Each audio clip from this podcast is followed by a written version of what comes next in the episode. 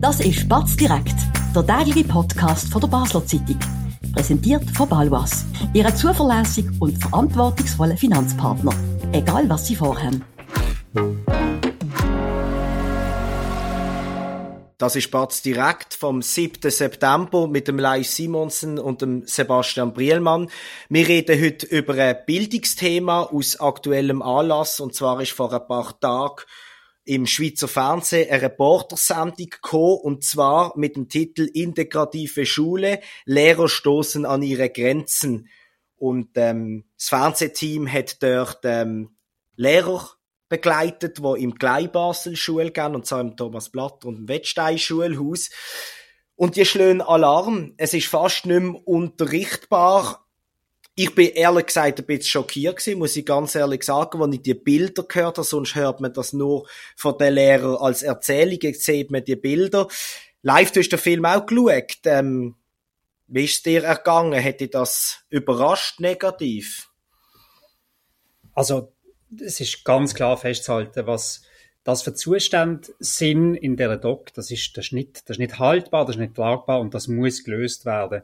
17 von 18 Schüler haben ein Sondersetting und äh, dass sich da nicht äh, normal lässt der Schule geben, das steht außer Diskussion. Also das muss, äh, das Problem muss gelöst werden und das ist auch benannt. Also man hat ja die Förderklasseninitiative, die hängig ist von den Lehrern, der sagt, man muss wieder vermehrt in Richtung Separation gehen. Man hat aber auch das Maßnahmenpaket vom Konradin Kramer, wo ähm, weniger weit gehen, äh, weniger weit will gehen in Sachen Separation, sondern mehr äh, innerhalb von der bestehenden Strukturen und im Schulhaus ähm, äh, unter anderem so Lerninseln und Zwischenlösungen schaffen für die, die einfach im Klassenverbund nicht tragbar sind. Und ähm, Langt das? Das langt sicher nicht. Ähm, es, es, es wird noch mehr Mittel brauchen und ich plädiere einfach dafür, dass man noch mehr Mittel aufwendet. Baselstadt hat die Mittel, Baselstadt hat genug Geld, um nicht äh, eine Kehrtwende zu vollziehen bei der äh, integrativen Schulung und die steht ja jetzt wieder zur Diskussion.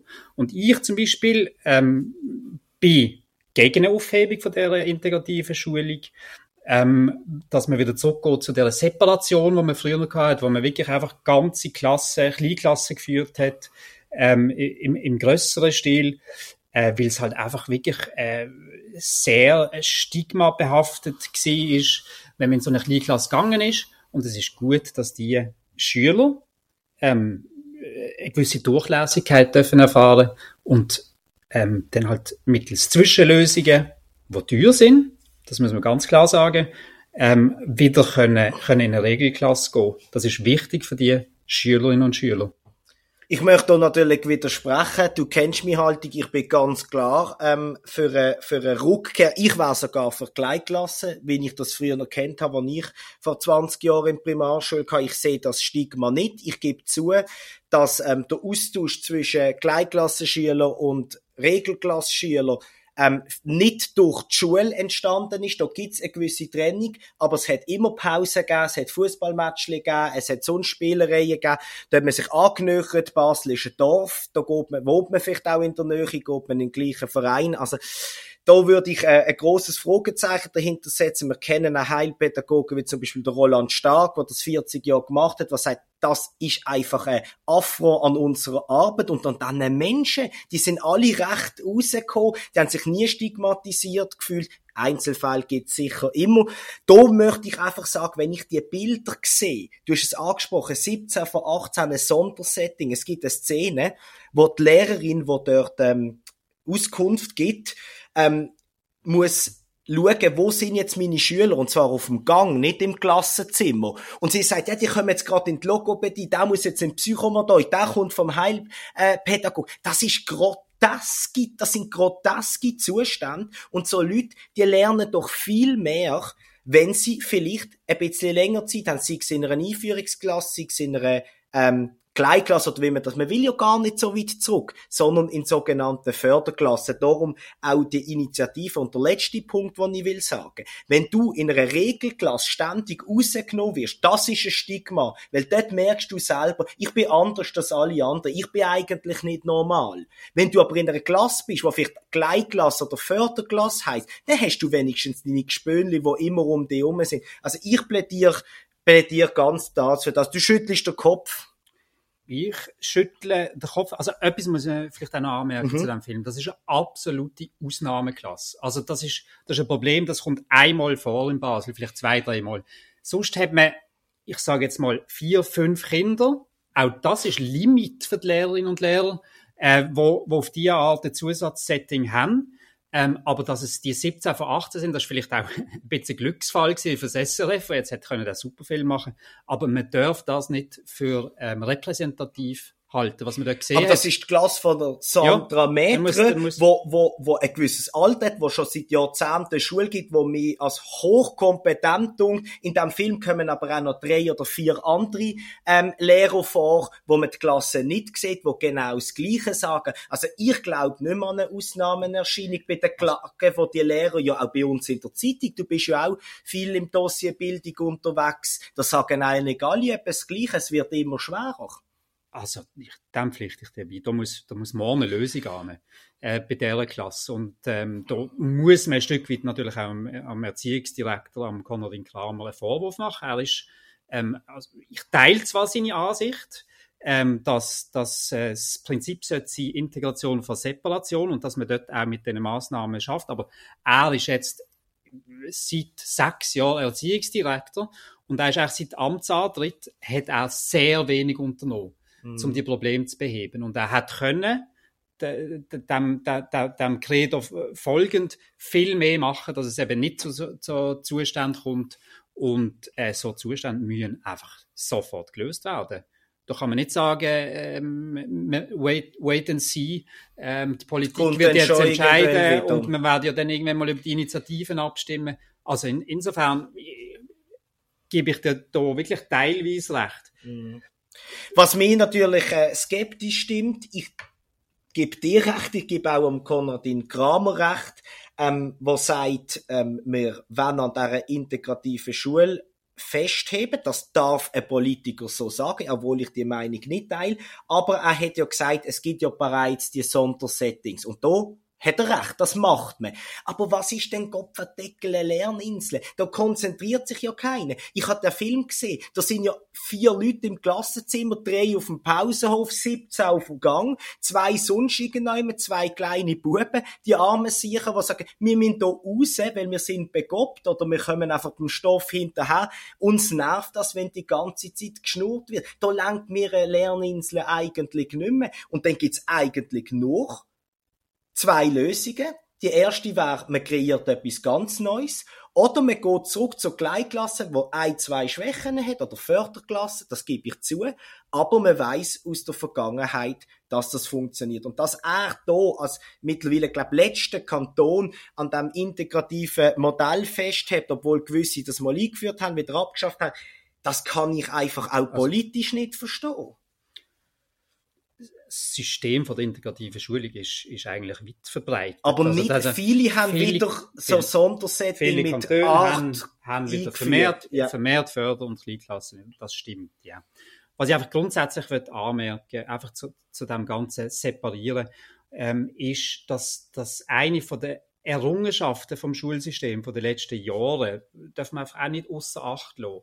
Und das ist allgemein Durchlässigkeit. Und das ist ja das, was man will äh, fördern. Mhm. Und zwar nicht nur jetzt ähm, dass das verhaltensauffällige oder behinderte Kinder in der Schule äh, in die gleiche Klasse gehen, sondern dass man auch einfach zum Beispiel kann aus einem mittleren Niveau eh in ein besseres Niveau wechseln etc. etc.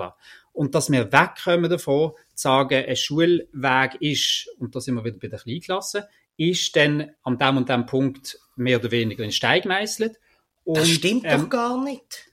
Also das sage ja sogar Lehrer, dass die Kleinklassen sind jetzt nicht gerade karriereförderlich gewesen für die Kleinklassengänger. Und das ist einfach so auch schwierig für Eltern, die Kinder mühen an einem Ort in Basel-Stadt durchkutschieren, um ihr Kind in die Kleinklasse zu bringen und alle aus der Nachbarschaft gehen in, gehen in die Regel, Regelklasse. Das ist sozial gesehen einfach nicht vertretbar. Aber ist es sozial denn schlimmer, wenn ein Kind in ein anderes Klassenzimmer abbiegt, aber sonst mit den Gespönli spielt, schuttet, musiziert, Fasnacht macht, ich weiß auch nicht was, alles.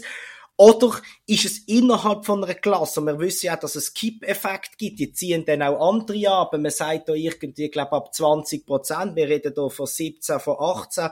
Das sind ja, das sind ja irgendwie 95 Prozent, wo, wo da irgendwie merken, ich muss irgendjemand ahnen, was andere nicht. Wir eben sei in Teilpädagogie und, und in der Psychomotorik, Logopädie, all der Schrott, oder? Früher hat man noch einen Lehrer gehabt, es ist auch gegangen. Und die können das jetzt aber nicht mehr, weil es einfach nicht mehr geht mit diesen Kindern. Und da sage ich einfach, da hat das System versagt, weil offenbar Tools zur Verfügung gestellt werden, ganze Haufen, wo man braucht, und Lehrerinnen und Lehrer, die im Klassenzimmer stehen, sagen, es langt trotzdem nicht.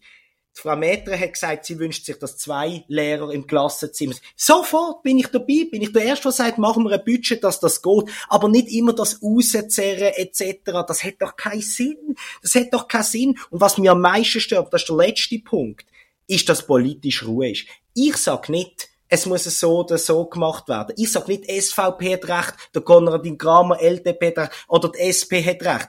Ich vermisse, und ich finde das ein unglaubliches Versäumnis, dass man im Rot, in der Politik, in dem Kanton, nicht über das diskutiert und nach besseren Lösungen sucht, nach Kompromiss. Es, als wär's allen egal, oder? Das ist das, was mir am meisten auffällt. Und das finde ich eigentlich das grösste Versagen, weil am Schluss ob Gleichklasse oder nicht, die Kinder, die verlieren, die sind allein gelassen, die profitieren nicht. Und früher hat man noch profitiert in der Schule.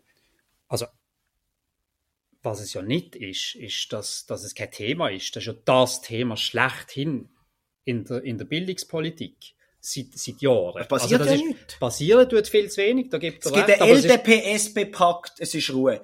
LDP hat das Regierungsratsmandat, SP ist die grösste Partei, ist einmal eine Bildungspartei gewesen, jetzt auch weniger, muss man leider auch sagen. Es gibt Ausnahmen, Sascha Mazzotti, Grosset, ist sehr, ähm, sehr engagiert.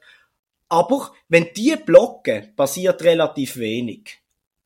Ich glaube nicht, dass die blocken. Ein grosser Teil ist ja, also, ist ja Tradition, traditionell von den Lehrern ist ja bei der SP. Und die Lehrer sind ja die, die am lautesten schreien nach, nach Änderungen.